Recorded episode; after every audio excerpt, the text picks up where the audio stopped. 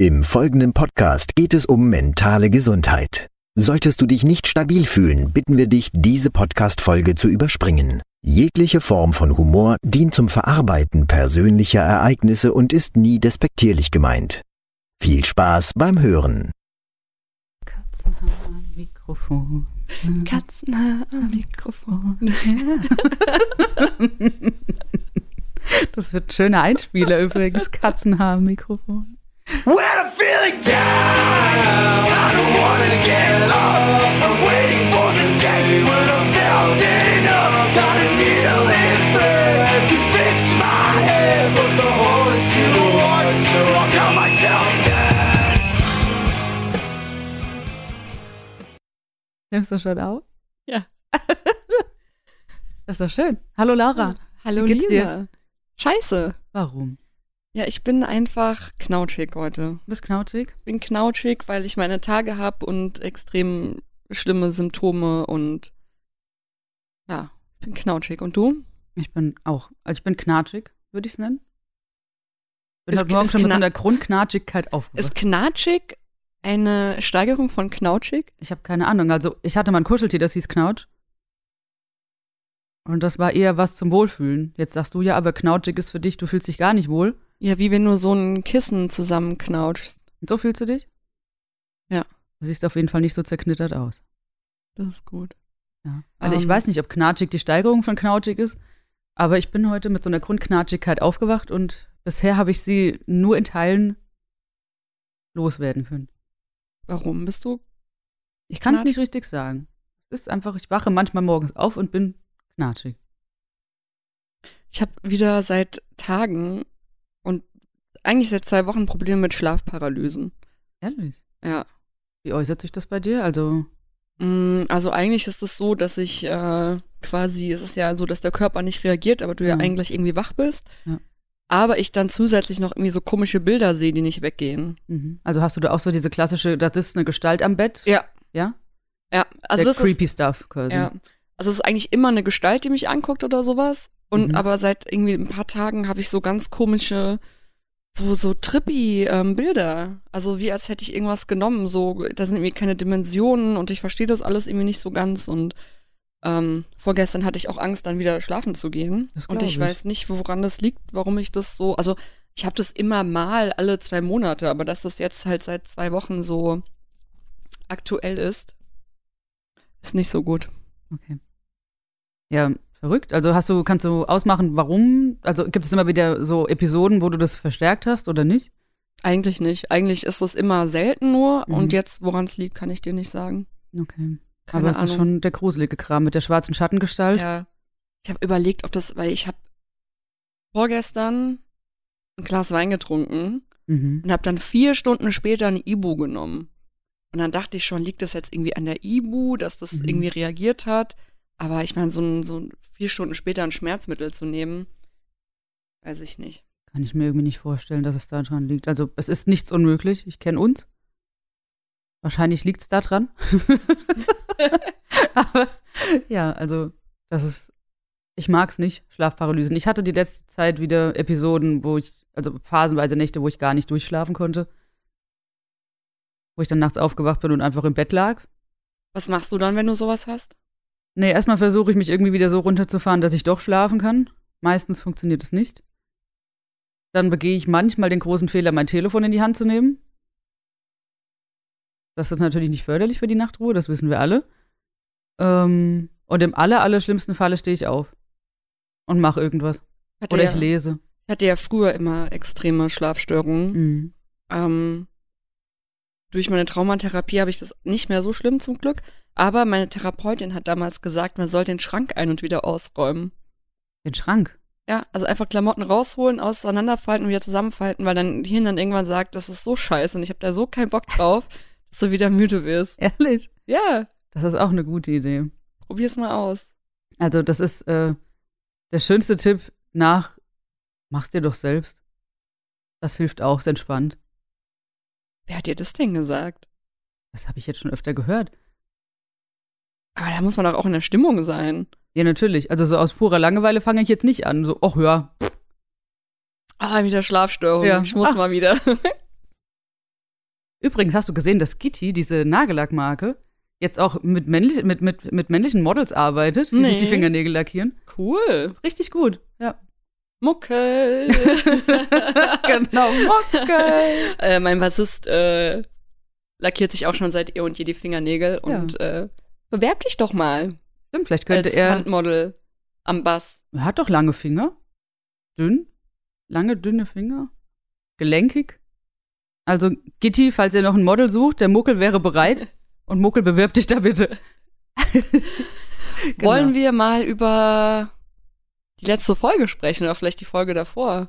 Können wir gerne machen. So feedbackmäßig. ja. Ich habe auch tatsächlich ein männliches Feedback bekommen äh, zu der Pippi-Angst-Folge. Ehrlich. Ja, weil ich, ähm, ich glaube, ich habe die Frauenwelt angesprochen, wie das denn bei denen ist, ob die Oh. auch so Probleme haben nachts, wenn Mhm. sie woanders schlafen und so weiter.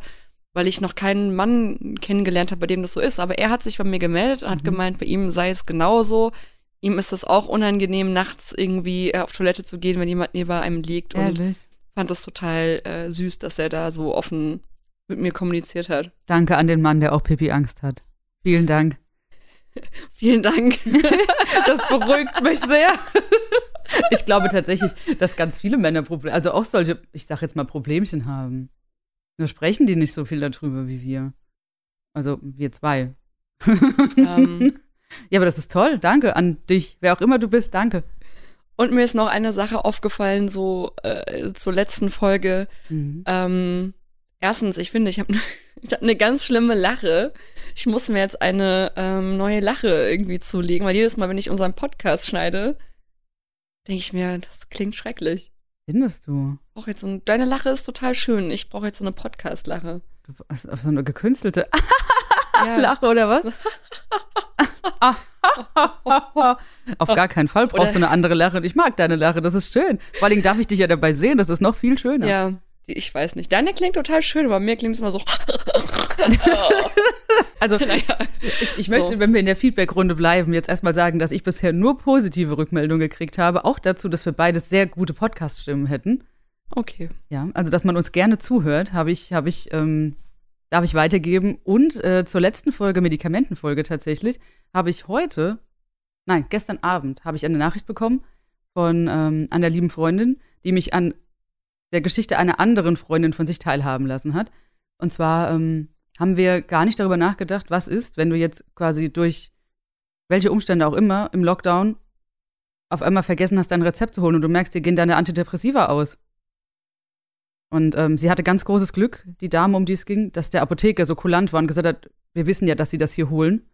Wir geben ihnen das jetzt erstmal, sie reichen das Rezept einfach nach. Ach was? Genau, also auch danke an den Apotheker. Hm, Also bei mir ist meine Haut Hausärztin auch so, dass sie äh, im Mhm. Notfall mir diese Rezepte ausschreibt. Ja. Ähm, ich hatte tatsächlich das schon öfters, dass ich gemerkt habe, oh, oh, Okay. Da sind jetzt noch zwei Stück drinne Ja. oder eine und ich sollte ganz ratzfatz einen Termin machen. Okay. Und ähm, noch das nächste Feedback auch zur, zur letzten Folge von einer Freundin, die auch einfach sagt, sie hört sich das unglaublich gerne an und sie findet das ganz toll, was wir machen. Selbstbeweihräucherung hier jetzt? Nein, Quatsch. Äh, mir fällt es total schwer, mit so, mit, so, mit so lieben Sachen umzugehen. Geht dir das auch so manchmal? Ich kann das manchmal ganz schwer annehmen. Ich bin so der Awkward-Mensch, der dann irgendwie so, ich bin dann immer so hin und her gerissen zwischen, wenn ich wirklich überzeugt bin von der Sache, wie zum Beispiel Kochen und Backen. Das ist was, was ich denke, was ich ganz gut kann. Und dann sagen Leute, boah, das ist aber lecker. Und entweder sage ich, ja, ich weiß. Oder ich sage so, ja, ähm, da fehlt Salz. Ich glaube, wir sind halt kein Podcast, der jetzt irgendwie auf Quellen und Fakten und ähm, Recherchen aufbaut, dass wir halt Genau. nur über solche Sachen sprechen. Wir sind, reden einfach über un unser Leben und wir sind auch einfach zwei Charaktere ähm, mit der Art von Humor, die wir haben und entweder trifft es irgendwie einen Punkt bei anderen Leuten, die sich damit identifizieren können und das gut Ja. finden. Ich kann mir aber auch sicherlich vorstellen, dass irgendwann der Punkt kommt, in dem ich sehr geknickt sein werde Ja. wenn es jemand kritisieren wird, ja. Ja, aber da, da kann man dann halt, man muss dann einfach gucken, was ist konstruktive Kritik, was nicht.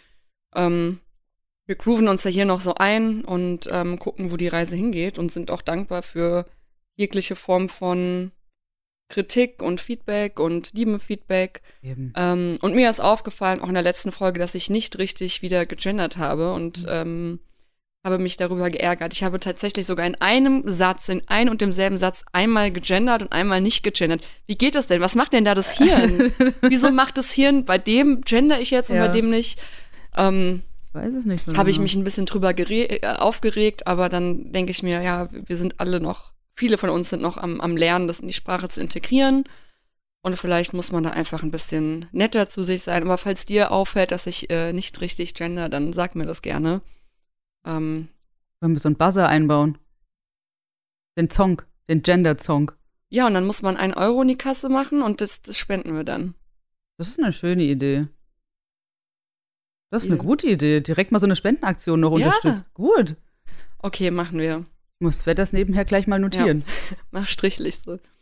Und dann habe ich mir noch überlegt, als ich mir die letzte Folge noch mal so durchgehört habe, ob ich manche Dinge nachsichtiger hätte ausdrücken können. In Bezug auf Ähm, was? Mm, zum Beispiel die Situation, in der ich mich über mich selber lustig gemacht habe, als ich ein, ein Medikament nicht Mhm. vertragen habe. Mhm. Als ich da auf dem Stuhl saß Mhm. und das ähm, die Muskelrelaxe bekam Mhm. äh, und das aber meine Angststörung nicht geholfen hat. Ähm, weil ich ja auch niemanden Angst machen möchte.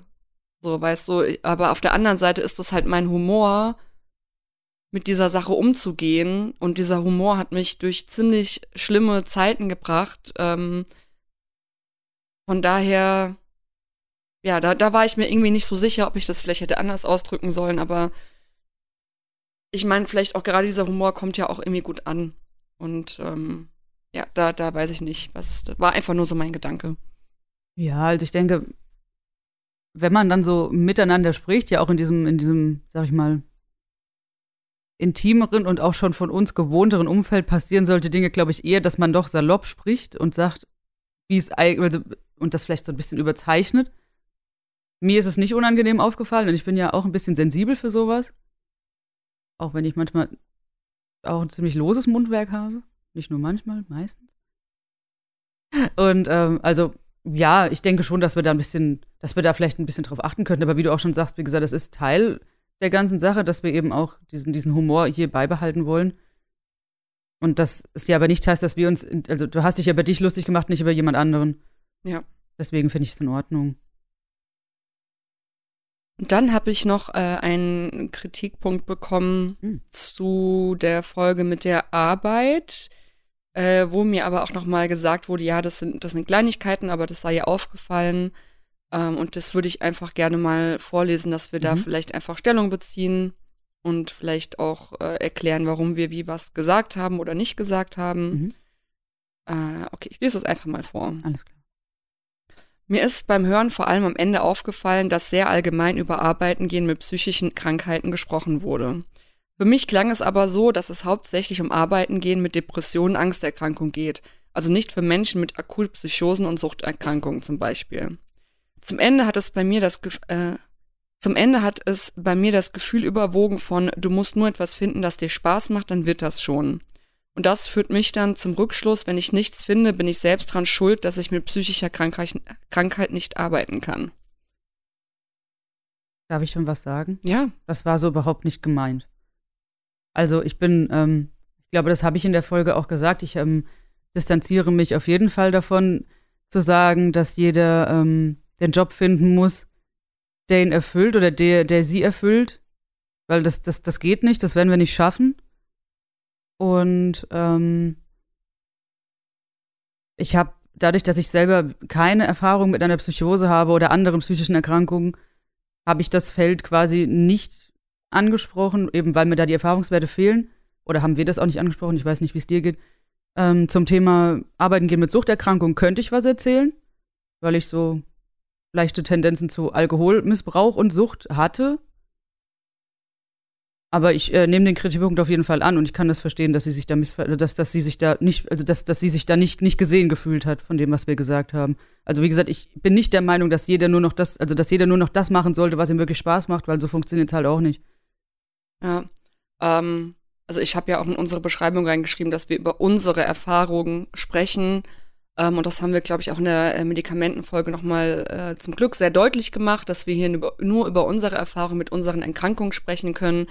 Äh, und da wir auch kein ähm, fachärztlicher Podcast sind äh, und auch nicht äh, aus eigener Erfahrung über ähm, Psychosen oder Schizophrenie sprechen können, haben wir das sicherlich einfach aus dem Grund mehr oder weniger auch rausgelassen. Ähm, ich würde mich aber sehr freuen, ich würde, würde sehr, sehr gerne mit einer Person sprechen, die äh, unter einer Psychose gelitten hat oder leidet. Ähm, ich würde gerne ähm, da mal die Ansichten hören und den, den Verlauf und was dieser Person geholfen hat. Ähm, und ich kann auch zu meiner Situation sagen, ich selber habe auch schon über ein Jahr nicht gearbeitet wegen meiner mentalen mhm. Erkrankung. Mhm. Ähm, ich weiß auch, wie das ist. Und also wie gesagt, ich war vier Monate in einer Klinik, danach habe ich weiterhin Therapie gemacht und ich war, ich konnte einfach mental nicht Teil- oder Vollzeit arbeiten. Mhm. Ich war zu Hause, ich habe mich mit meinen, ähm, meinen Thematiken beschäftigt und das war auch sehr wichtig äh, und habe mich dann langsam irgendwann wieder mit 450 Euro Jobs, Teilzeit und so weiter ähm, wieder in das Arbeitsleben eingegliedert. Und ähm, vielleicht kennt ja auch der eine oder andere, oder vielleicht kennst du das auch, Lisa, das ähm, äh, dieses Bild Säulen Identität, ähm, wo quasi das, das Haus des Lebens auf verschiedenen Säulen steht. Ähm, Arbeit ist unter anderem eins davon und ich hatte das auch sehr lange mit der Therapeutin durch, durchgesprochen, weil eine andere Säule ist zum Beispiel auch Familie und da ist ein großer Teil bei mir weggebrochen. Auch die Arbeit ist mal eine Zeit lang weggebrochen und äh, es gibt aber noch viele weitere Säulen wie Freundschaften, wie Werte, wie Hobbys und so weiter und ähm, dieses Haus steht trotzdem, auch wenn ein paar Säulen wegbrechen. Ähm, und das macht deinen Selbstwert, es ändert nichts an deinem Selbstwert, ob du jetzt arbeiten kannst oder nicht arbeiten kannst. Weißt du, das, das, mhm. natürlich ist das in unserer Gesellschaft so verankert, dass man sich auch schlecht fühlt. Vielleicht können wir darüber noch mal eine Folge machen. Wie fühlt man sich, wenn man ähm, nicht arbeiten gehen kann oder was, was macht das für einen? Ja, ja klar. Ja. Ähm, es gibt viele Menschen, die früh in Frührente sind, weil sie nicht arbeiten können. Und ich finde es da sehr wichtig, ähm, zu schauen, was sind denn die anderen Säulen, die mich stützen. Genau. Äh, und was macht mich eigentlich aus? Weil die Arbeit ist es im Großen und Ganzen nicht. Ja, eben. Also da auch nochmal, wie gesagt, mit rein, mir kam eben noch der Gedanke, also gerade auch, wie gesagt, Frührenten oder halt aufgrund einer Erkrankung, die muss jetzt nicht mentaler Natur sein, das kann ja auch eine körperliche Erkrankung sein, wegen der man nicht mehr arbeiten kann. Und da hat man ja auch ganz, ganz, ähm, hat man ja auch Zahlen der Menschen, die dadurch depressiv werden, weil man sich ja doch, sag ich mal, gerade hierzulande selber die Arbeit definiert also ich erwische mich da teilweise selber bei, wo ich jetzt auch einfach jetzt nicht so sehr der Karrieremensch bin oder irgendwie auch sage, boah, Arbeit, yay, das ist das Wichtigste in meinem ganzen Leben, weil das ist es faktisch nicht. Und ähm, ja, also ich, ich stimme damit, ich stimme da, stimme dazu. Wenn, wenn Menschen mit uns darüber sprechen möchten, fände ich das gut. Oder wenn wir auch mal jemanden einladen könnten zum Gespräch, egal ob jetzt, wie gesagt, die Krankheit psychischer oder, oder, oder physischer Natur ist, weil häufig bedingt das eine ja auch das andere. Und deswegen fände ich es fänd schön, wenn man da im Austausch bleiben kann. Einfach, weil auch wir können ja was von, wir können ja auch was lernen. Und wie gesagt, also klar, Arbeit ist definitiv wichtig, weil, in, also insofern wichtig, weil man meistens in dem, im Idealfall verdient man so viel Geld, dass man irgendwie klarkommt. Aber wie du schon sagst, diese Säulen, da ist Arbeit halt nur eine von. Aber auch trotzdem vielen Dank für die ja. Kritik. Wir werden das äh, in den nächsten Folgen beachten, dass wir uns da vielleicht auch besser ausdrücken. Und ähm, falls ihr ein, ein Gesprächspartner oder eine Gesprächspartnerin seid zu diesem Thema, meldet euch gerne bei uns. Wir würden gerne mit euch darüber sprechen. Genau. Okay. So, aber ja. Wir wollten ja auch einfach noch mal ein bisschen auch über die aktuelle Situation sprechen. Wir sind keine Ahnung in der wievielten Woche zweiter Lockdown. Und jetzt hast du ja schon direkt zum Einstieg gesagt, du hast aktuell so ein bisschen Probleme mit dem Schlafen, zumindest mit deiner Schlafparalyse. Also vielleicht haben wir eine gewisse Kausalität. Ja, es ist halt ein bisschen komisch, weil ich noch vor zwei Wochen oder also drei Wochen zu meiner Therapeutin gesagt habe, boah, ich schlafe auf einmal so gut. Was auch daran liegt, dass ich ähm, aufgeräumt habe mit ein paar Themenfeldern, die ich noch zu klären hatte.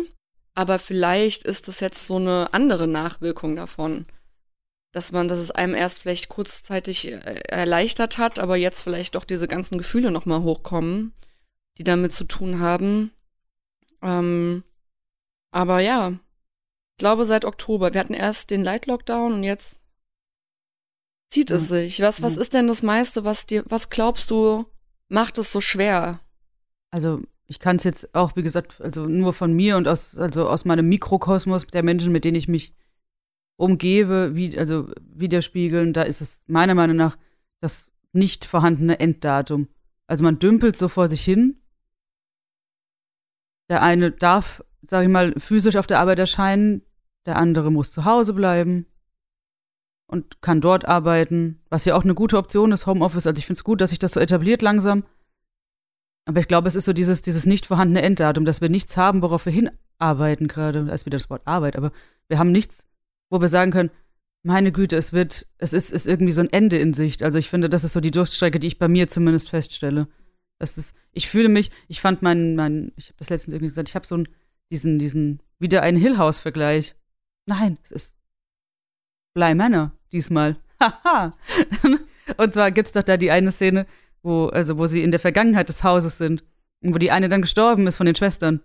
Und die wacht auf, geht umher, öffnet den Schrank und schläft wieder ein. So fühle ich mich. Ich, ich fühle mich wie der Song von Nine Inch Nails, Every Day is exactly the same. Oh, auch schön. Und für mich ist so die letzten drei Monate ist so ein ewig langer Tag. So, ich könnte jetzt Mhm. nicht sagen, oh, in der und der Woche habe ich jetzt irgendwie was richtig Cooles erlebt und ich, ich verstehe, dass wir das so in der Situation noch nie hatten und dass man auch Mhm. immer gucken muss, wie ist die aktuelle Situation. Aber ich würde mich mega freuen, wenn man, wenn irgendjemand mal so einen Fahrplan erarbeitet hätte, den man einfach den Menschen mal so vorzeigt, weißt du, so für Mhm. das nächste Jahr oder fürs nächste halbe Jahr. Ähm, wo könnte man wie, worauf arbeiten wir gerade hin? Soziokulturell, kulturell, Ja. in Pflegebereichen, ähm, ähm, für Gastronomien, was, was die Impfung angeht. Einfach mal so, wie man das auch in, in jedem Geschäftsmodell macht, wenn man irgendwie ein Geschäft hat, einfach mal zu gucken, das Jahr aufzuteilen und zu sagen, okay, was sind unsere Ziele, wie können wir das erreichen? Sicherlich machen die das, Mhm. die, die Regierung, aber das ist halt so super untrans also in, untransparent. Ja, es, es sickert nicht durch. Ja. Also, was ich jetzt dazu auch noch sagen kann, ist, also ich versuche mir auf jeden Fall die Wochen so, wie gesagt, ich war jetzt seit, seit Dezember fast sechs Wochen am Stück zu Hause mit Überstundenabbau und mit Urlaub. Durfte jetzt äh, die letzten zwei Wochen mich so ein bisschen eingrooven in die Arbeit und gehe jetzt ab morgen wieder Vollzeit arbeiten. Das wird für mich auch eine ziemliche Herausforderung, muss ich sagen. Ähm, und ich habe es halt einfach, ich habe das große Glück, dass ich mir meine Wochenenden sehr gut gestalten konnte, weil ich, ähm, weil ich, ich gestalte mir aktuell meine Wochenenden so gut wie es geht, weil ich da, wie gesagt, immer gute Gesellschaft habe. Mit, das sind meine Highlights im Moment. Die Treffen mit den, mit den Menschen, die mir wichtig sind. Und am Wochenende habe ich da jetzt, wie gesagt, einfach eine Konstante jetzt. Und ähm, weil du eben aber auch gerade sagtest, dass dieser Fahrplan fehlt, das sehe ich ganz genauso. Und ich, wenn ich mir so umgucke in der Welt, es gibt andere, andere Länder, die das viel besser machen, die auch viel besser mit der Aufklärungsarbeit, was den Impfstoff sind, angeht. Also wenn ich mit der, man kann jetzt, wie gesagt, über, über England schimpfen wegen dem Brexit und alles Mögliche. Aber dort, da wird Aufklärungsarbeit geleistet, da wird gesagt, das und das ist der Impfstoff, man kann sich überall informieren und dort hat, dort hat keiner so viel Angst vor dem Impfstoff wie hier in Deutschland. Mich hat das auch schon zu Beginn des ersten Lockdowns so gestört, dass äh, die Medien nicht dafür genutzt werden, um positive Informationen weiterzutragen. Oder einfach mal, okay, dann wird mal eine Werbung weniger eingeblendet, aber stattdessen zeigt man den Leuten mal, wie man eine Maske richtig aufsetzt. genau. Äh, hier ist eine Hilfe-Hotline für, äh, falls die und die Probleme sind. Ja, sowas wird überhaupt nicht gezeigt, nicht eingeblendet. Und es ist so erschreckend, dass du immer nur die schlimmsten Nachrichten bekommst, aber dass mal jemand irgendwie sagt, hier, das sind die Symptome oder das und das könnte auftreten, das und das verändert sich gerade, hier und hier und hier bekommt ihr Hilfe. Genau. Und man, man fühlt sich so alleingelassen. Ja, es, man, man wartet halt auf den nächsten Beschluss. Also es ist irgendwie wie so ein, ja, vielleicht kann man so den Vergleich in die Kindheit ziehen. Es ist so, die Eltern überlegen jetzt gerade, was sie als nächstes mit dir machen könnten und du wartest jetzt quasi, weil du irgendwie, man fühlt sich so konstant, als hätte man irgendwie Mist gebaut. Und überlegt jetzt, wird mein Hausarrest gelockert oder nicht? Also ich hatte viel Hausarrest, deswegen weiß ich, wie das ist. Und ähm, da komme ich gerade noch zu meinem ersten Fangirl-Moment des, äh, des Tages. Und zwar, mein, äh, Felix Lobrecht hat sich bei dir gemeldet. Nein, leider nicht. Aber dann würde ich auch Ärger kriegen. Hallo Julia. Wenn er sich meldet, werde ich ihm deine Nummer geben. Nein, ähm, mein Fangirl-Moment hat mit Richard David Brecht zu tun. Ähm, und zwar, weil du jetzt eben gerade sagtest, dass es um diese viele negative Berichterstattung geht. Also immer nur noch, du geierst ja quasi nur noch von einer, von einer Headline, die nicht schlechter sein könnte, nach der nächsten. Also du bist ja wirklich nur, du betreibst ja quasi Katastrophentourismus und es geht ja wirklich nur noch um Corona. Es geht ja um fast gar nichts anderes mehr. Auf der Welt passiert doch aber aktuell mehr als Covid-19. Und ähm, er hat das ganz schön ausgedrückt mit dem, das ist so diese gesellschaftliche Sehnsucht nach dem, nach dem, nach dem, nach diesem Weltuntergangsszenario quasi. So, wir kennen es ja alle nur aus Filmen.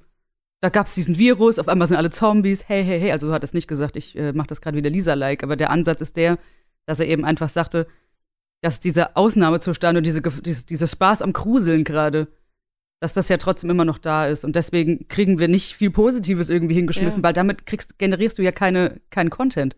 Ja, die Leute sind irgendwie auch, auch sehr sensationsgeil, so auf, auf das, auf den nächsten, auf die nächste Schlagzeile, auf Genau. den nächsten Horror. Genau. Und Ähm, Hauptsache, man kann dann über die da oben schimpfen, weil die wieder irgendwas beschlossen haben, anstatt dass irgendjemand mal irgendwie für sich selber auch mal entscheidet. Ja. Wollen wir äh, in diesem Hinblick über Mhm. das ähm, Video von Marlene Lufen mal sprechen? Ja, Hast du dir das angeguckt? nein. Aber wir können trotzdem drüber sprechen, ich krieg's hin. Dann, dann musst du jetzt, äh, ich habe dich doch gefragt in der Nachricht, dann machen wir hier 15 Minuten kurz Pause und du guckst dir dieses Video an.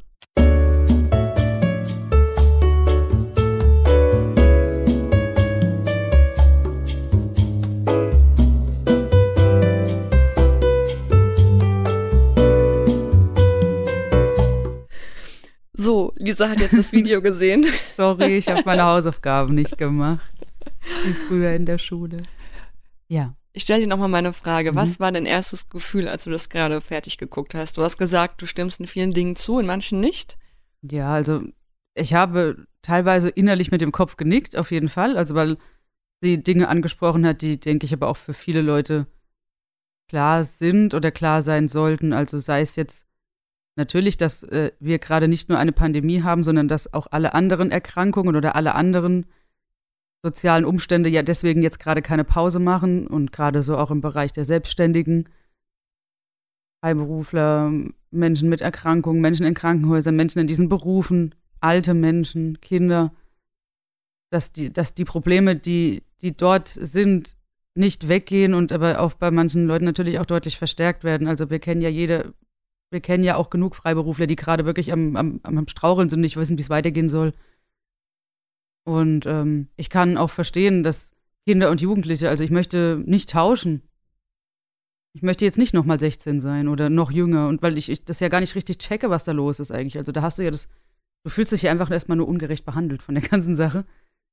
Deswegen, also ich sag mal, in, in dem Punkt gebe ich ihr recht, dass man da auf jeden Fall den Blick weiter drauf haben sollte und dass es wichtig ist, dass eben diese Nottelefone und diese Hotlines, diese Beratungsstellen weiterhin arbeiten können.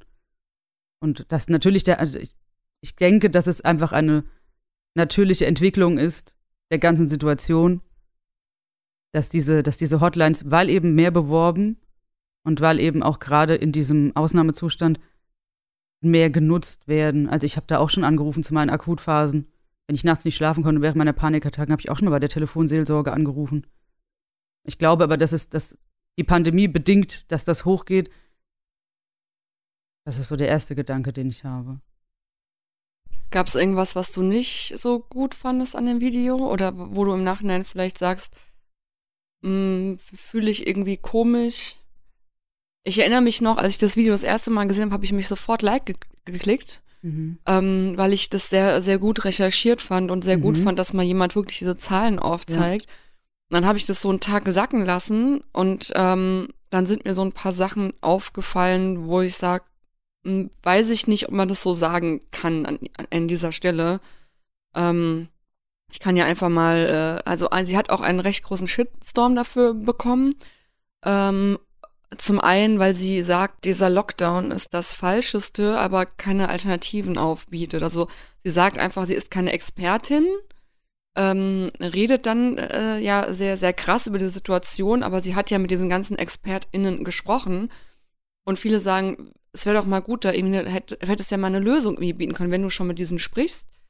Ähm, und dass du auch diese, also du kannst das eine mit dem anderen nicht abwiegen. Also äh, viele denken halt, okay, was ist die Alternative jetzt, wenn sie das so sagt, kein Lockdown? Aber was haben wir dann? Dann, dann sterben die Menschen wie Fliegen und dann haben wir ne, noch eine ganz andere mentale Belastung auch. Weißt du, das, also wir wissen ja nicht, was das Ausmaß wäre, wenn wir keinen Lockdown oder keine Restriktion hätten. Ähm, was ja auch Drosten gesagt hat, äh, dieses äh, Präventionsparadox, ne? Genau, ja. Äh, äh, der Lockdown hilft, die Restriktionen helfen, die Zahlen gehen runter und dann fühlen die Leute so, haben dieses Gefühl, ja, aber warum haben wir denn diese ganzen Restriktionen, wenn äh, jährlich an der Grippe genauso viele Leute oder mehr sterben. Ähm, ja, es ist schwierig. Ich glaube, du kannst das eine mit dem anderen irgendwie nicht aufwiegen, weil das einfach so komplexe Problematiken sind. Ähm, und viele natürlich jetzt auch äh, aus der Querdenker-Szene dieses Video halt genutzt haben für ihre Instrumentalisierung. Ja, ja, das auf jeden Fall. Also das, das finde ich das Schwierigste an dem Video, muss ich jetzt ganz ehrlich sagen. Also zum einen, und das war so gegen Ende, war so dieses Ding, also das war so diese, das wird man ja wohl noch mal sagen dürfen, Mentalität. Und das stößt bei mir halt spätestens, seitdem die AfD so groß ist, sehr auf Widerstand innerlich. Das ist das, was mich so ein bisschen, ah, wo ich mich so ein bisschen gewunden habe. Und wie du sagst, sie hat, sie hat gute Zahlen geliefert und sie hat sich mit, sie hat sich ja mit wirklich seriösen Quellen auch zusammengetan, zumindest das, was sie sagt. Aber wie du auch sagst, diese Quellen, wir haben jetzt nur die Daten, die Zahlen und Fakten. Und das ist ja auch das, worüber sich die meisten Leute aufregen. Wir haben nur die Zahlen, Daten, Fakten, aber wir haben keine Alternative. Wir haben nichts, was man tun kann. Und natürlich, und das fand ich jetzt so ein bisschen, ich fand es ein bisschen schwierig, dass sie eben Herrn Wieler und Herrn Drosten explizit genannt hat, weil die machen ihren Job genauso wie sie ihren Job gemacht hat. Und natürlich, also wichtig ist es, dass eben gewisse Bevölkerungsgruppen ihre Aufmerksamkeit bekommen, durch eben auch prominentere Sprachrohre, gar keine Frage. Also, wenn man sonst keine, keine Aufmerksamkeit bekommt oder nicht, wie, nicht so, wie man denkt. Aber ja, am Ende des, am Ende des Tages sind die, die beiden genannten Herren eben die, das Sprachrohr der Wissenschaft der wir uns ja nicht verwehren können. Wie du schon sagst, wir können es locker laufen lassen, können gucken, was passiert. Es gibt Länder, die haben das ausprobiert, aber die haben halt, sag ich mal, ihre Rentenkassen auf jeden Fall ein bisschen aufgebessert, weil es ist niemand mehr da, der Rente bezieht. Ja, und vor allem kann man halt auch ähm, Deutschland nicht vergleichen mit zum Beispiel Schweden, die vielleicht einen Sonderweg fahren, ähm, den, den ich auch teilweise gar nicht so schlecht finde, aber man muss einfach sagen, Schweden hat einfach eine viel, viel geringere Bevölkerungsdichte. Ja ähm, die Schweden haben äh, eine ganz andere Mentalität, auf ihre Regierung zu vertrauen. Ähm, also wenn du überlegst, wie die Bevölkerungsdichte ist einfach viel, viel, viel geringer. Ähm, und da, das ist auch so eine Sache, die mir in Deutschland halt immer wieder aufstößt, ist, ich habe so manchmal das Gefühl, und du kannst auch eine andere Meinung haben und die auch gerne sagen, oder vielleicht habt ihr eine andere Meinung, aber äh, ich glaube manchmal, dass man unser Land nicht anders in den Griff kriegt, als diesen super harten Lockdown zu fahren, ähm, weil wir einfach irgendwie eine Gesellschaft sind, was ich leider oft am eigenen Leib, ich rede jetzt nur von meiner eigenen Erfahrung, die selten nach links und rechts schaut. Und wir sind gar nicht so ein solidarisches Land, wie wir immer meinen, ja. Ähm, und wenn ich sehe, wie viele Influencer und C-Promis äh, auf Instagram ihre Corona-Partys posten, ohne sich dafür zu schämen, wo 20, 25 Haushalte auf einem Haufen sind, die irgendwie in den Urlaub fliegen. Ey, Dubai war jetzt irgendwie das Anlaufziel für jeden zweiten Influencer. Ähm, ich glaube, dass einfach viele, viele hier so egoistisch sind und dadurch einfach eine andere Möglichkeit irgendwie nicht existiert, weil wir uns nicht an Restriktionen halten. Also, also es ist natürlich global und groß gesprochen. Viele halten sich da dran, aber es gibt auch eine Menge, die es nicht tut und die Situation einfach so schwierig macht. Ja, also ich ähm, stimme dir da, stimme dir zu und ähm, möchte das möchte möchte den also Vergleich noch ein bisschen weiterspinnen. Wir leben in einem der wenigen Länder weltweit, wo es keine Geschwindigkeitsbeschränkungen, also wo es kaum Geschwindigkeitsbeschränkungen auf Autobahnen gibt. Wir leben, und das hat den Rückschluss, dass du hier in einem Land lebst, wo du mit 200 auf der linken Spur noch eine Lichthube kriegst, weil irgendjemand anders meint, der müsste noch schneller fahren. Und ich bin für Restriktionen, ich bin auch für das Tempolimit auf deutschen Autobahnen, weil es nichts bringt. Und deswegen stimme ich dir da zu 100 Prozent zu. Also ich denke auch, dass du die Arroganz, die viele Deutsche teilweise an den Tag legen, an nicht gar nicht anders in den Griff kriegst. Und das ist der Rückschluss dann, wo du dann auch sagen musst, unter all den Sachen, die sie gut gemacht hat in dem Video, die sie, die sie faktisch gut belegt hat, ist der Deutsche auch ganz, ganz schnell einfach nur so ein bockiges, trotziges Kind. Ja. Das einfach sagt, na, aber ich darf jetzt äh, nicht mehr in meinen Biergarten gehen, weil ich muss heute Abend noch fünf Bier trinken. Und, äh, ja, und oh mein Gott, kein Feuerwerk dieses Silvester. Genau, und guck mal, da genau. fängt es doch schon an. Ganz genau. Es fängt so es fängt, ja. ja.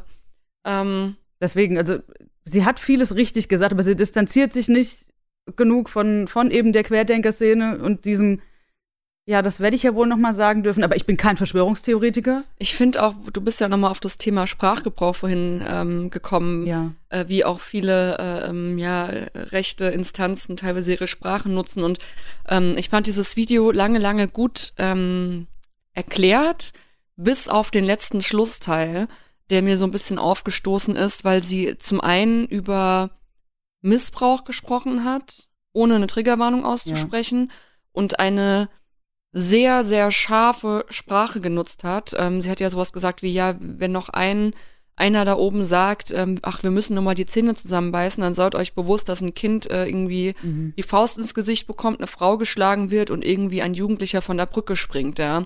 Und das als Abschlusssatz stehen zu lassen, ist für mich irgendwie so einfach Benzin ins Feuer gießen. Es war, ja. Also ich fand, ähm, ja, natürlich ist da Wut und du merkst auch, sie, sie äh, hadert mit ihren Gefühlen und es geht ihr Mhm. anscheinend nahe, aber ich fand das sehr, das ist wieder genau dieser Sprachgebrauch, der mir in vielen Instanzen irgendwie aufstößt.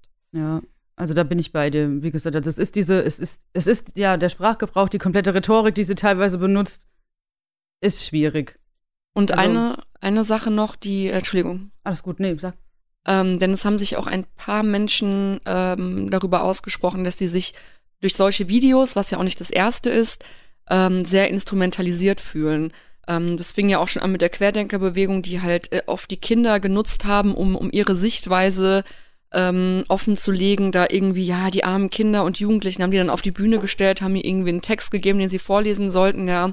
Und jetzt hat man so ein bisschen das Gefühl, jetzt werden irgendwie die mental und psychisch Kranken und Benachteiligten auf einmal so instrumentalisiert Genau. für das eigene Wohlwollen. Also, ähm, ich glaube einfach, ich, ich nehme das einfach vielen nicht ab, wenn die das so sagen.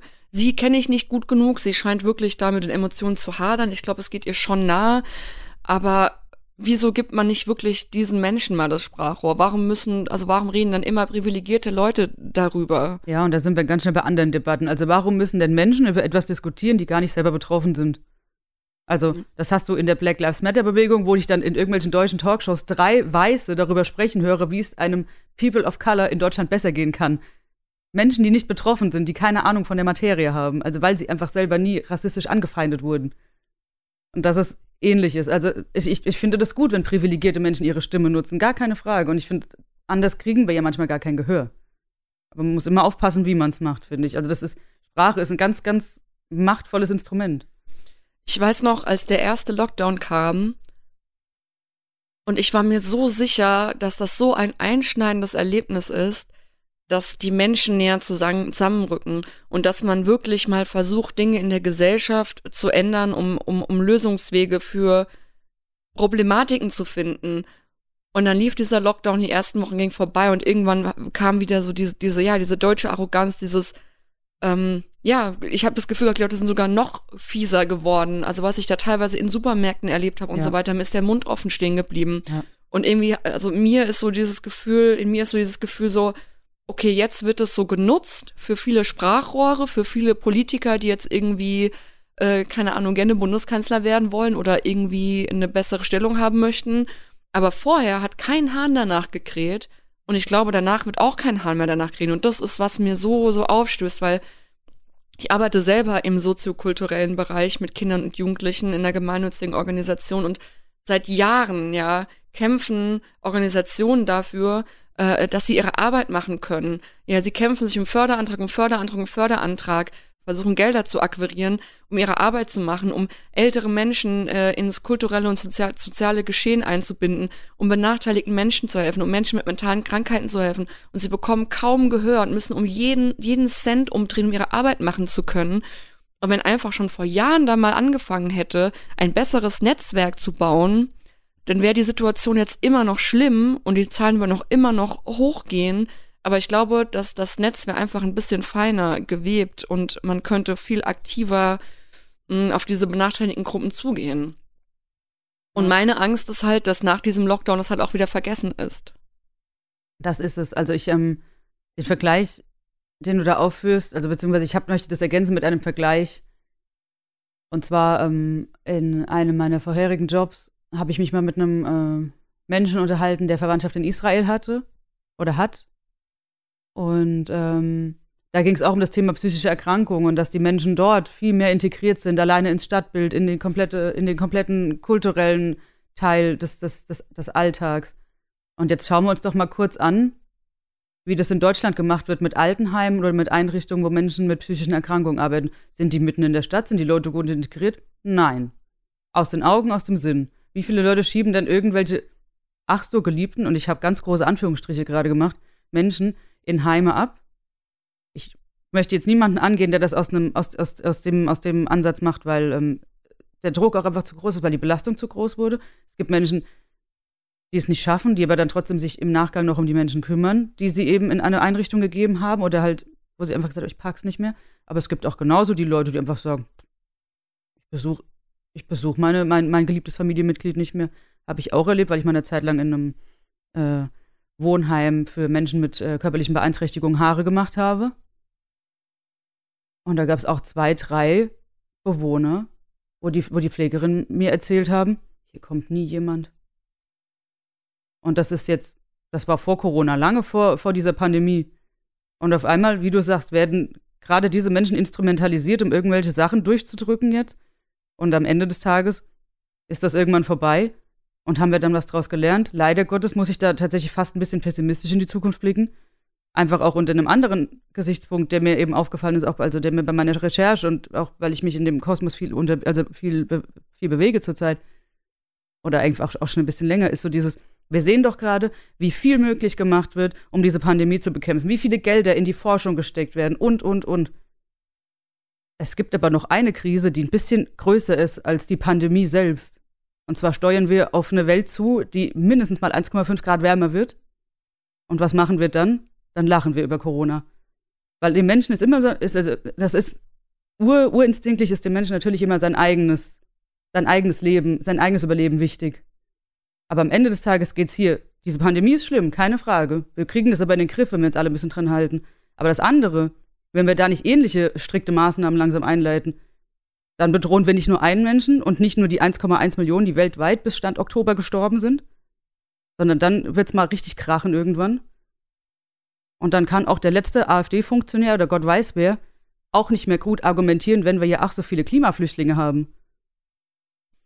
Ja, und das Problem ist halt, dass jetzt so viele Gelder ähm, natürlich geflossen sind, dass es dann mal in zwei, drei Jahren heißt, ja, mh, äh, Klima, da haben wir jetzt keine Gelder, um irgendwie was zu bessern, ja. Das ist Ähm, es. Das wird nach hinten raus nämlich richtig, richtig teuer.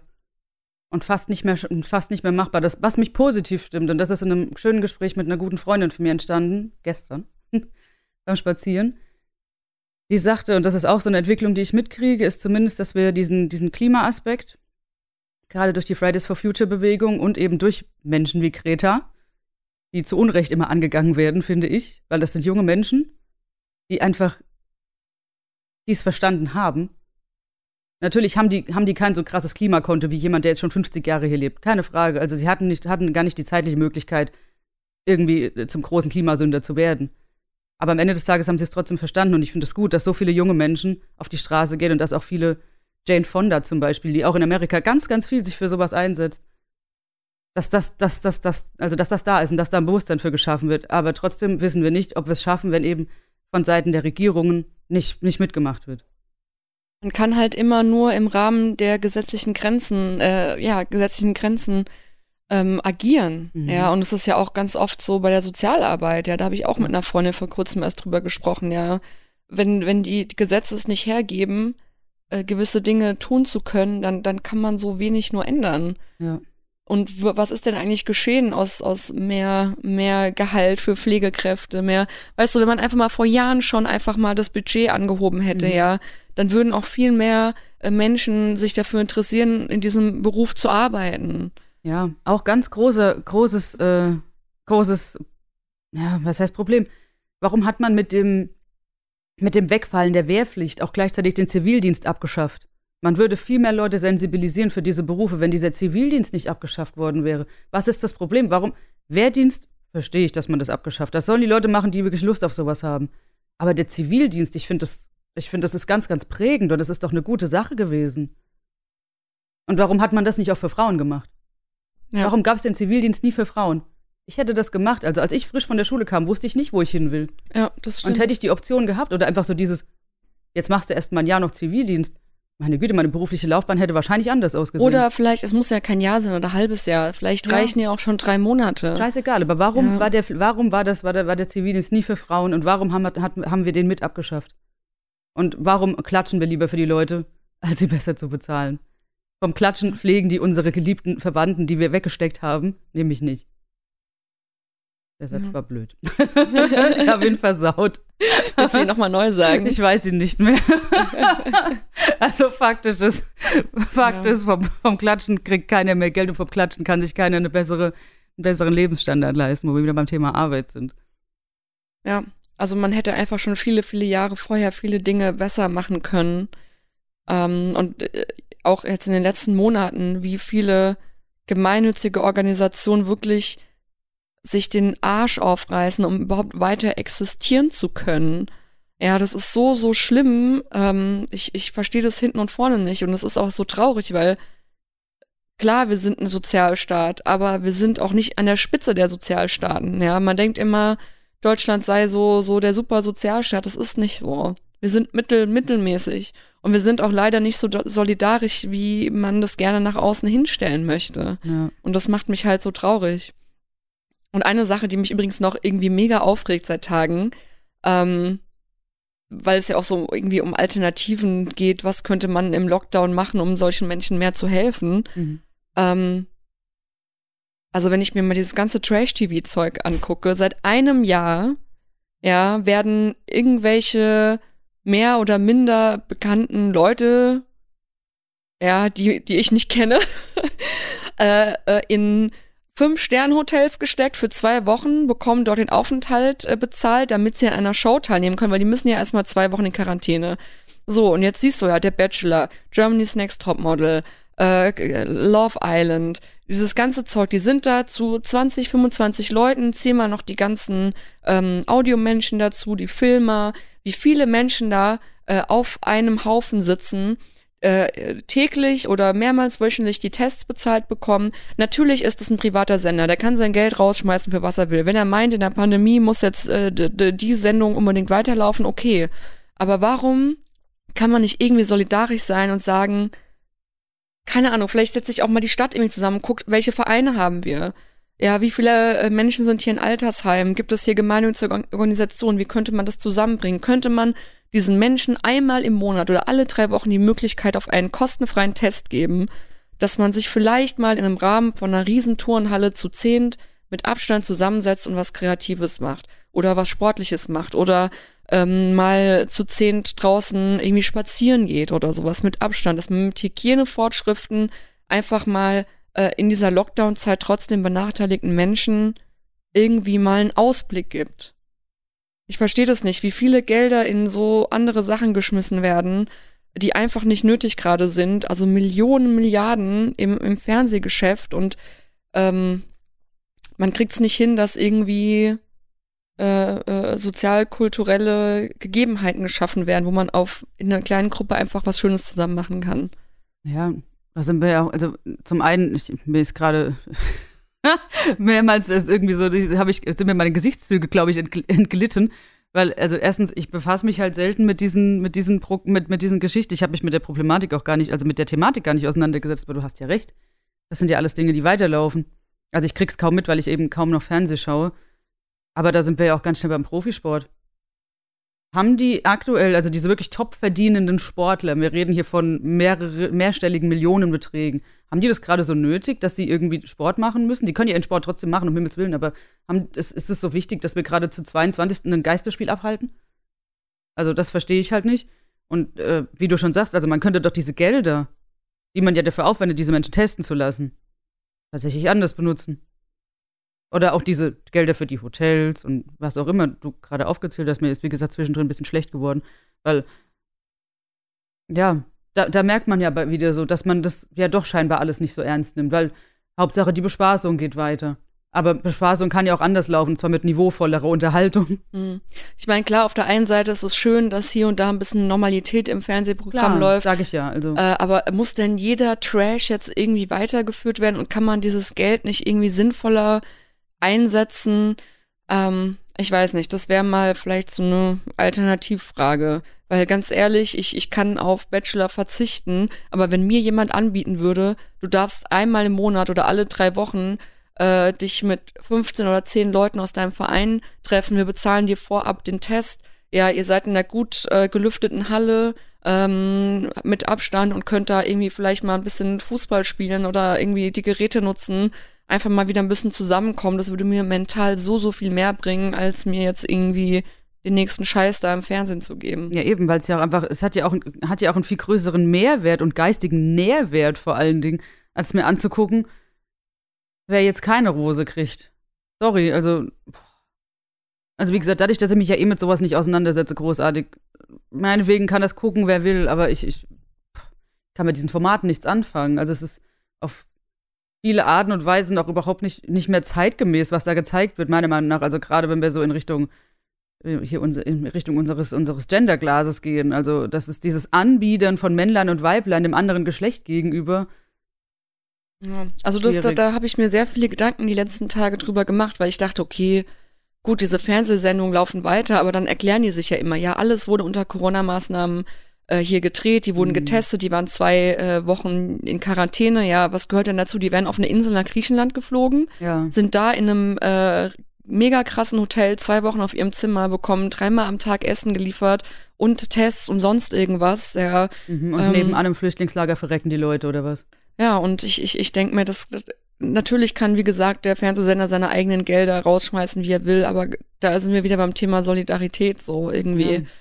Kann man nicht einfach mal gucken in seiner eigenen Stadt, wo man vielleicht kostenfrei Tests zur Verfügung stellt. Ich würde auch meinetwegen 50 Prozent des Testes zahlen, ja, oder 30, wenn ich dafür einfach mal mit zehn Menschen ja, ja irgendwie kreativ zusammen sein könnte, mich austauschen, so ein bisschen soziales Gefüge wieder haben, was einem irgendwie hilft, mental ein bisschen Ausgleich zu kriegen. Ja, also ich habe ja diesen Vor- und Nachteil gleichzeitig, dass ich ja arbeiten gehe in einem Raum mit mehreren Menschen.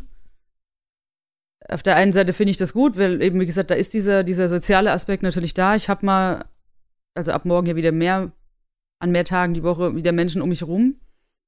Aber da schwingt natürlich für mich auch immer wieder mit, es kümmert sich kein Mensch darum, ob wir getestet werden, ob, ob da irgendwelche, ob das, ob das großartig sinnvoll ist, gerade in der Branche, dass wir jetzt irgendwie so viel Menschen sein müssen auf einem engen Raum.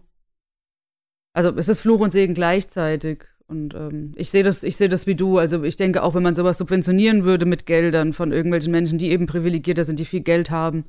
Aber gut, auf der anderen Seite, die wären halt nicht so reich, wenn sie ihr Geld nicht äh, für sich das ist das halt. Und wie du schon sagst, es ist einfach dieser solidarische Gedanke und du siehst trotzdem, dass ja so viele Leute aufstehen und wirklich auch sagen, wir tun jetzt was und ich glaube auch, ich könnte mehr tun und das ist ähm, so das Ding, an dem ich immer so ein bisschen knabbere. Ich glaube, ich könnte mich noch viel besser integrieren und viel mehr noch machen. Aber jetzt, jetzt sind wir ja schon mal Menschen, die sich generell auch viel für sowas interessieren. Aber dann gibt es ja immer noch die Leute, die denken gar nicht drüber nach, wie sie anderen Leuten helfen können, die einfach nur abgefuckt darüber sind, dass jetzt der dämliche, dreistöckige Bumsschuppen, nenne ich es jetzt mal, von Großraumdiskothek nicht mein Lieblingsschlager von Helene Fischer spielt. Sorry, Helene, aber. Und das, man muss doch mal über den Tellerrand schauen. Und wie gesagt, also alle sagen so, ja, wir sind hier gemeinsam drin und Corona und tralala, aber am Ende des Tages kümmert sich doch kaum jemand. Also merklich kümmern sich nicht so viele Leute um die Gemeinschaft. Genau, das, das ist das, das Gefühl habe ich auch. Ja, und wie gesagt, und das, das ist jetzt nur diese Pandemie. In Anführungsstrichen nur. Aber wie du vorhin schon sagtest, das Problem war ja vorher schon da, dass man sich nicht so sehr um die Gemeinschaft gekümmert hat. Und das Problem wird stärker werden, das wird krasser werden, wenn wir nicht bald was machen. Und es hört ja auch nicht einfach auf, ne? Also ja. nur weil die Restriktionen dann vielleicht wieder gelockert sind. Ich denke, da werden noch einige Nachwehen kommen. Natürlich. Ähm, was äh, vielleicht die Psyche von auch Kindern und Jugendlichen angeht oder äh, benachteiligten äh, Personen, die ja. natürlich jetzt in ja, ähm, nicht so einfachen Situationen stecken. Ja. Also, wie gesagt, jetzt sind wir nun mal privilegiert, dass wir medikamentös oder nicht gut eingestellt sind, dass wir, dass wir ein gutes Netzwerk haben an Menschen, mit denen wir sprechen können, wenn es uns gar nicht gut geht, dass wir eben keine Kapazitäten belegen für Menschen, die gerade niemanden haben. Aber ich denke auch immer wieder drüber nach, wie, wie, wie könnte ich noch mehr in Erscheinung treten für Menschen, von denen ich vielleicht gar nicht weiß, dass es ihnen nicht gut geht. Und aber mehr als anbieten in dem, in dem, in dem Maße, in dem ich es jetzt schon mache, glaube ich, kann ich es nicht. Und jetzt sind wir ja, sag ich mal, so schon auch öffentlich und wir, wir bieten ja auch immer an, dass die Leute sich bei uns auch melden können, wenn irgendjemand was sagen möchte. Oder wenn, ich biete das auch jederzeit gerne an, wenn irgendjemand Lust hat, mit mir zu sprechen, bitte. Das ist kein Problem. Also dann, dann, dann bin ich da, aber was kann man noch mehr machen? Was könnten wir noch mehr tun? Das und frage ich mich jeden Tag. Es ist natürlich auch immer der Balance zwischen sich einbringen und was ändern, aber auch die eigene mentale Gesundheit nicht zu sehr Genau. be- belasten. Ne? Und ich finde es halt auch irgendwie sehr erschreckend, dass äh, das auch von Bundesland zu Bundesland alles so unterschiedlich ist.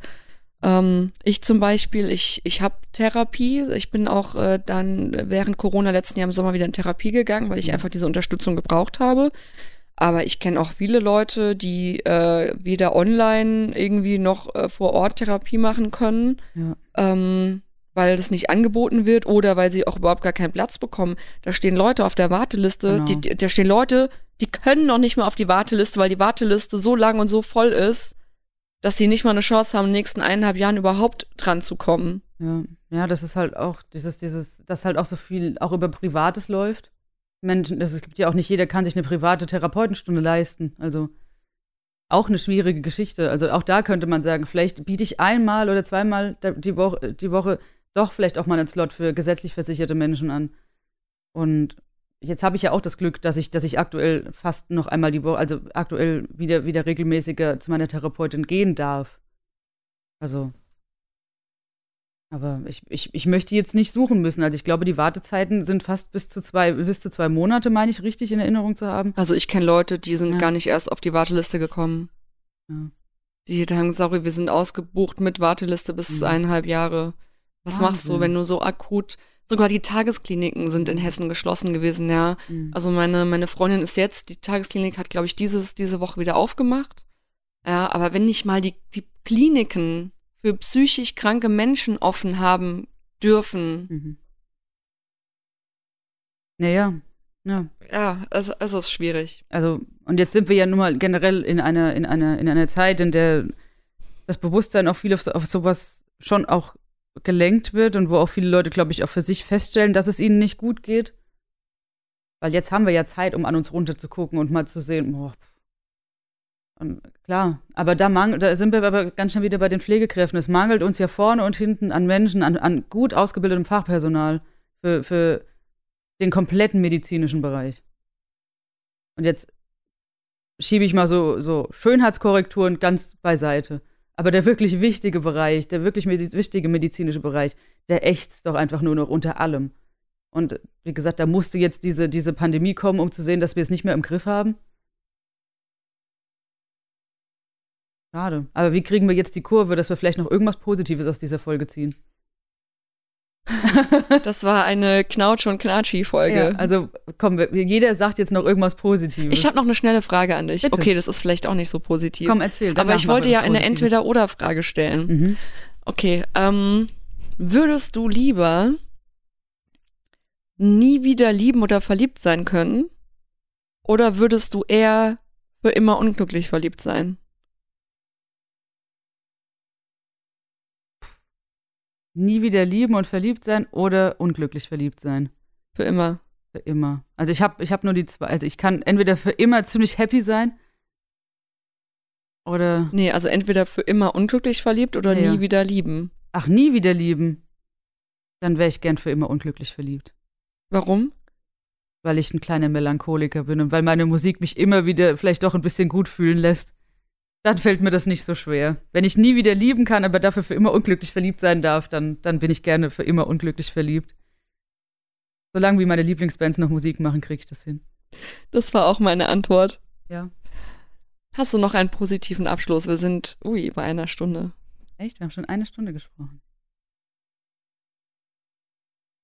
Ja, komm, ich frage dich jetzt nämlich auch noch mal was. Und zwar wirst du mir jetzt eine positive Sache erzählen, die du machst, die du zu Hause machst, wenn du knatschig und knautschig bist, aber also nein, wir machen es anders. Nenn mir eine Situation, in der du letzten, in der du mit dir alleine zu Hause das letzte Mal richtig glücklich warst. Ohne so wirklich, also Nur mit dir. Ähm, tatsächlich, also das hat jetzt nicht nur aktuell nur was mit mir zu tun, aber die, die tollen, ähm, das tolle Feedback, was wir zu dem Podcast bekommen haben, wenn du mir da irgendwie was weitergeleitet hast oder ich irgendwie äh, was gelesen habe, da, da habe ich mich sehr gefreut. Das hat mir irgendwie so einen Lichtblick gegeben. Und das fand ich sehr schön und finde ich sehr schön. Ja. Kann ich zustimmen, auch, also auch von meiner Seite aus. Freue ich mich da auch immer sehr. Wie gesagt, wie vorhin schon erwähnt, ich habe manchmal so ein bisschen Probleme mit positiven Dingen und annehmen, aber das ist was anderes. Aber ich möchte noch ergänzen, und zwar zu diesem netten Feedback habe ich, ich ergänze um zwei, dann darfst du auch noch zwei Okay. ergänzen. Also ich ergänze noch eins und dann noch eins. Jeder macht jetzt noch eins, ja? Das sind noch zwei. Okay, Ich warte, möchte- erklär's mir nochmal. Also hört zu, jetzt hat ja jeder schon mal eins gesagt. Ich hab's verstanden, es war ein Scherz. und zwar Nummer zwei. Ich habe letztens hier in meiner Wohnung gestanden und habe ganz, ganz laut Right Here in My Arms gehört von Him. Und hab's da noch zwei, dreimal hinterher gemacht und hab einfach getanzt, weil es mir gut ging.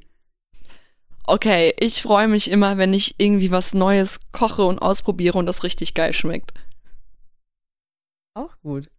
Kochen wäre mein Punkt drei gewesen. mein Punkt drei ist aktuell auch Kochen in guter Gesellschaft. Okay, mein letzter Punkt ist, dass ich äh, gesehen habe, dass Ben Howard und Rack and Bone Man bald ein neues Album rausbringen und das mir sicherlich in den nächsten Monaten ganz viel Liebe schenken wird. Und jetzt schließen wir ab mit, dass Mauritian seine Chance verwirkt hat.